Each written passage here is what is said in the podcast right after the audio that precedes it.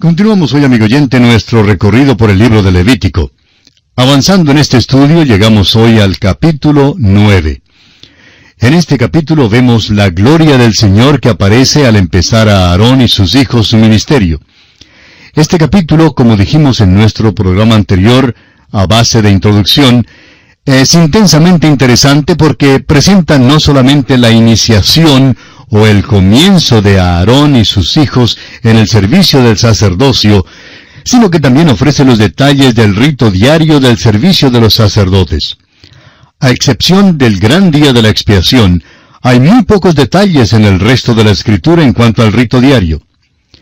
El rito de la iniciación marcaba el tiempo cuando el sacerdote asumía oficialmente por primera vez sus funciones sacerdotales. Aunque uno nacía en el linaje de Aarón, no era sacerdote a cabalidad, sino hasta después que fuera consagrado. Ahora, ¿sabe usted lo que significa literalmente la palabra hebrea que aquí es traducida como consagración? Bueno, significa el llenar las manos. Ahora eso quiere decir que venimos a Dios con las manos vacías, con la esperanza de que Él las llene. La consagración no consiste en alguna promesa de ir como misionero, ni en ofrecerse para hacer alguna cosa para el Señor. La consagración consiste en venir al Señor con las manos vacías, preguntando, Señor, ¿qué quieres que yo haga? Él es quien llenará las manos. Eso es lo que significa consagración. Son muchos los que creen que tienen que traerle algo a Dios para poder ser consagrados. Hay quienes creen que le están dando demasiado al Señor si se dan ellos mismos. Pero amigo oyente, no le damos nunca demasiado a Dios. Cuando Él me recibió a mí, todo lo que recibió fue pecado. Eso es lo que Él recibió. La traducción del Antiguo Testamento al griego, conocida como la versión de los setenta, adoptó la palabra griega teleio para expresar el significado de la palabra que dijimos es traducida como consagración. Esta palabra expresa el mismo pensamiento que en el hebreo original. Telos significa propósito, y por eso la consagración significa cumplir lo que Dios quiere que se cumpla. Aún más, significa el cumplir el propósito para el cual uno ha nacido. Hemos nacido con el propósito de completar el cuerpo de Cristo. Y Cristo nació con el propósito de hacer la voluntad de Dios aquí en este mundo para que pudiera llevarnos a la gloria. Como dice el escritor a los Hebreos en el capítulo 2 de su carta, versículo 10, porque convenía a aquel por cuya causa son todas las cosas, y por quien todas las cosas subsisten, que habiendo de llevar muchos hijos a la gloria, perfeccionase por aflicciones al autor de la salvación de ellos. No hay duda alguna que Jesús era consagrado, tenía un propósito y lo cumplió.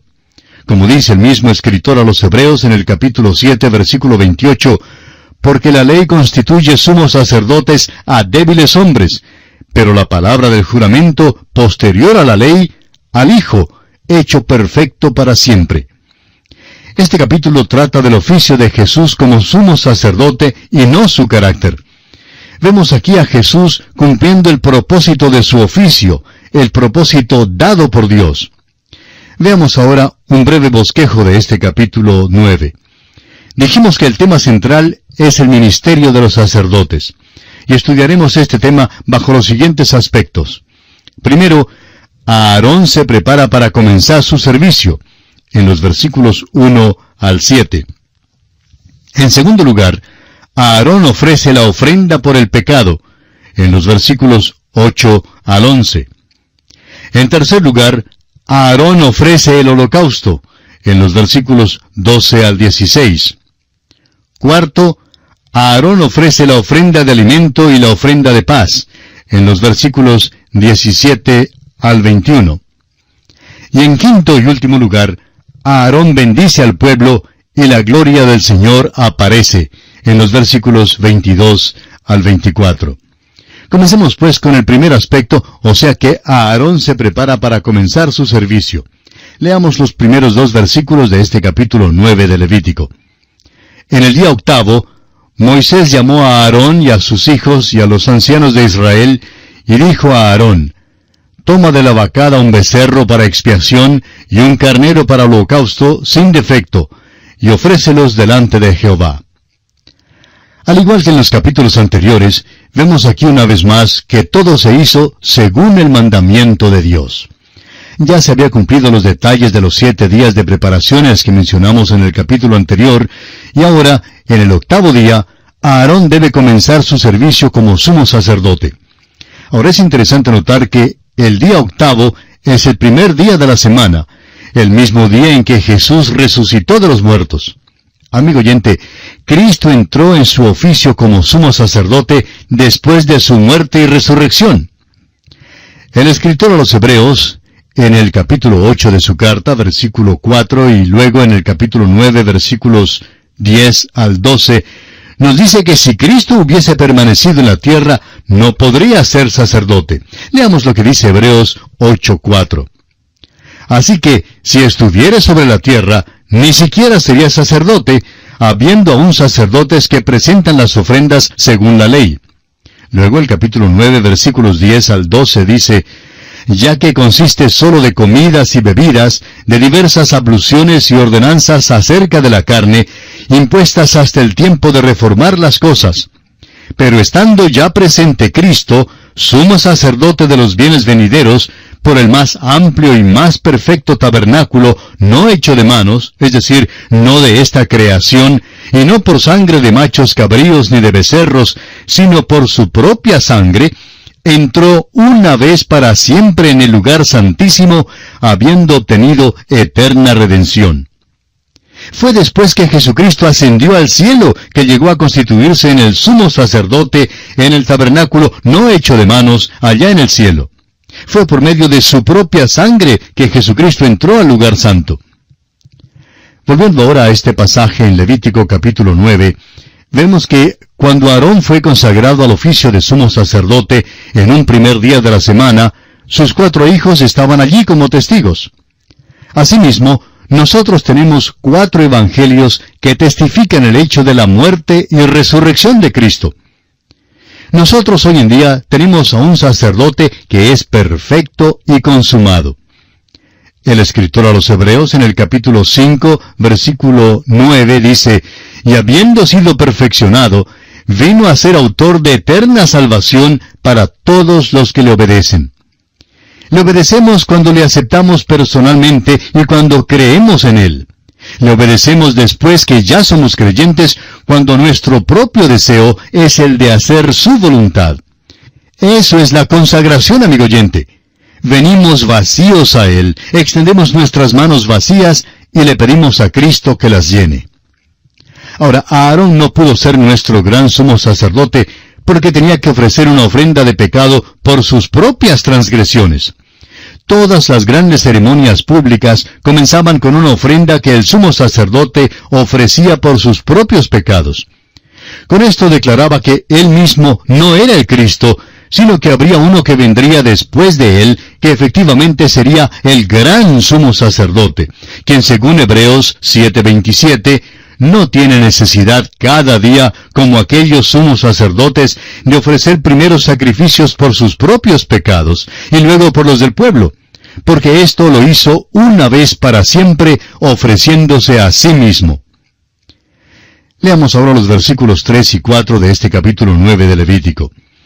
Y a los hijos de Israel hablarás diciendo, Tomad un macho cabrío para expiación, y un becerro y un cordero de un año, sin defecto, para holocausto. Asimismo un buey y un carnero para sacrificio de paz, que inmoléis delante de Jehová, y una ofrenda amasada con aceite, porque Jehová se aparecerá hoy a vosotros. Aarón recibió aquí el mandato de decirle a todo el pueblo que trajera todas sus ofrendas a Dios, con la excepción de la ofrenda de transgresión es que al principio no existía todavía la necesidad de la ofrenda de transgresión porque todavía no había transcurrido suficiente tiempo como para cometer una infracción. Vemos que aquí ofrecieron el macho cabrío para la ofrenda por el pecado. Luego la ofrenda doble de un becerro y un cordero para el holocausto. Y por fin, una ofrenda doble de un buey y un carnero como ofrenda de paz y la ofrenda de alimento. Ahora, la razón para todas estas ofrendas era para prepararlos para la gloria del Señor que les iba a aparecer aquel día. Esto era para mostrar que el camino hacia Dios es sólo mediante la muerte de Cristo, quien es ahora nuestro resucitado sumo sacerdote, que está a la mano derecha de Dios. Leamos ahora los versículos 5 al 7 de este capítulo 9 de Levítico. Y llevaron lo que mandó Moisés delante del tabernáculo de reunión, y vino toda la congregación y se puso delante de Jehová. Entonces Moisés dijo, Esto es lo que mandó Jehová, hacedlo, y la gloria de Jehová se os aparecerá. Y dijo Moisés a Aarón, Acércate al altar, y haz tu expiación y tu holocausto, y haz la reconciliación por ti y por el pueblo. Haz también la ofrenda del pueblo, y haz la reconciliación por ellos, como ha mandado Jehová. Vemos aquí que el pueblo obedeció en todo, y así Moisés les aseguró que la gloria del Señor les aparecería. Y pasamos ahora a considerar el siguiente aspecto. Esto es, Aarón ofrece la ofrenda por el pecado. Leamos los versículos 8 al 11. Entonces se acercó a Aarón al altar y degolló el becerro de la expiación que era por él. Y los hijos de Aarón le trajeron la sangre, y él mojó su dedo en la sangre y puso de ella sobre los cuernos del altar, y derramó el resto de la sangre al pie del altar. E hizo arder sobre el altar la grosura con los riñones y la grosura del hígado de la expiación, como Jehová lo había mandado a Moisés. Mas la carne y la piel las quemó al fuego fuera del campamento. En estos versículos se describen todos sus detalles escrupulosos cómo Aarón cumplió el ritual de la ofrenda por el pecado. Ahora notemos que la ofrenda por el pecado fue ofrecida primero. ¿Por qué?